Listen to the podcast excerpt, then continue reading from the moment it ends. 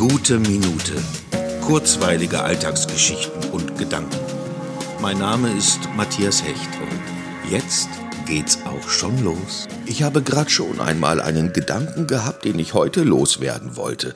Aber es wäre darum gegangen, dass ich etwas denke, das sich nur schwer in Worte fassen lässt. Etwas völlig Unspektakuläres und vielleicht deswegen umso unklarer als Worte im Gedächtnis vorhanden. Manchmal habe ich den Eindruck, dass Worte fehlen, nicht in meinem Kopf, sondern in unserer Sprache. Sprache kann ganz schön viel, das stimmt, aber eben auch nicht alles. Ab und zu reicht sie nur für Umschreibung.